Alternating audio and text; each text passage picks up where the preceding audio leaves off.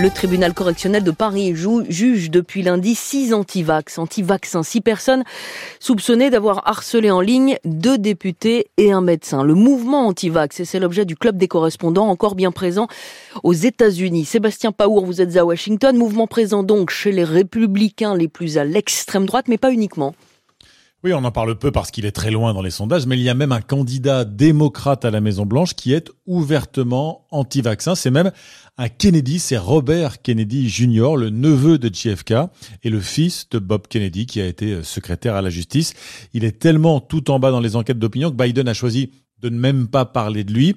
Et ça laisse de la place aux anti-vaccins de l'autre camp, côté conservateur républicain, pour relayer ses idées et les théories conspirationnistes sur l'origine des sérums et leurs effets secondaires, entre autres. Aujourd'hui, il n'y a plus de cellules Covid à la Maison-Blanche. Elle a été fermée au printemps et les taux de vaccination, par exemple, des enfants contre la grippe sont nettement en dessous de ce qu'ils étaient avant la pandémie.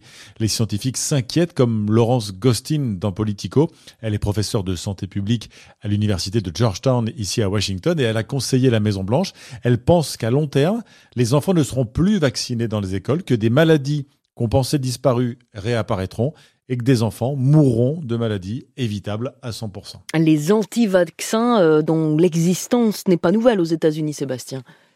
Non, avant la pandémie, en 2019, le pays relevait déjà le plus grand nombre de cas de rougeole, par exemple, en près de 30 ans, à cause de communautés non vaccinées dans certaines parties des États de New York, de Californie ou d'Oregon.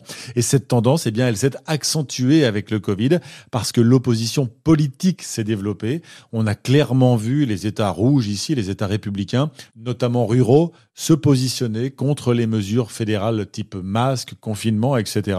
C'était notamment le cas en Floride où le gouverneur Ron DeSantis s'est posé en défenseur des libertés et a pris des décisions contraires aux mesures anti-Covid imposées par Washington. Ces services ont récemment conseillé par exemple aux résidents en bonne santé de ne pas faire le rappel le plus récent. Et c'est un des axes de sa campagne pour l'investiture républicaine en vue de la présidentielle l'an prochain. Il répète sans preuve que le vaccin n'est ni sûr ni efficace. Et nous quittons les États-Unis. Merci Sébastien Paour pour rejoindre Nathalie Versieux en Allemagne où le calme est revenu autour des antivax, du moins en apparence. Nathalie, les antivax étaient particulièrement virulents euh, du temps de la pandémie. Oui, rappelez-vous ces manifestations où les protestataires ne respectaient ni le port du masque ni les distances de sécurité. Le scepticisme face au vaccin est ancien en Allemagne. La vaccination des enfants n'y est pas obligatoire, mais avec la pandémie, le mouvement a pris un tour nouveau. Adeptes des soins naturels ou illuminés, ésotériques ou proches de l'extrême droite, une partie de la population a bruyamment refusé le vaccin, était même prête à recourir à la violence la police avait déjoué un plan d'enlèvement du ministre de la Santé Karl Lauterbach. Et aujourd'hui, retour au calme?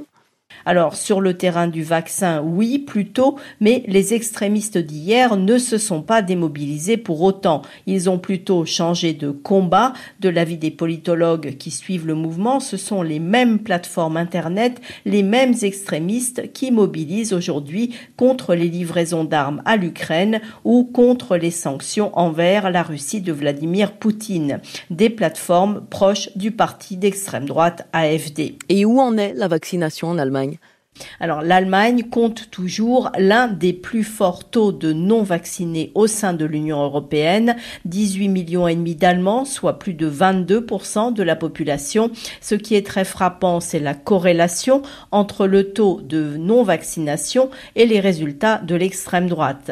La Saxe, le Brandebourg et la Thuringe, en ex-RDA, ont des taux de non-vaccination de 30 à 35% de la population, le même pourcentage que les de vote pour l'AFD dans les sondages. Et c'est également dans ces régions qu'on observe la plus forte mobilisation contre les livraisons d'armes à l'Ukraine. Nathalie Versu en Allemagne, c'était le club des correspondants. Merci à vous deux.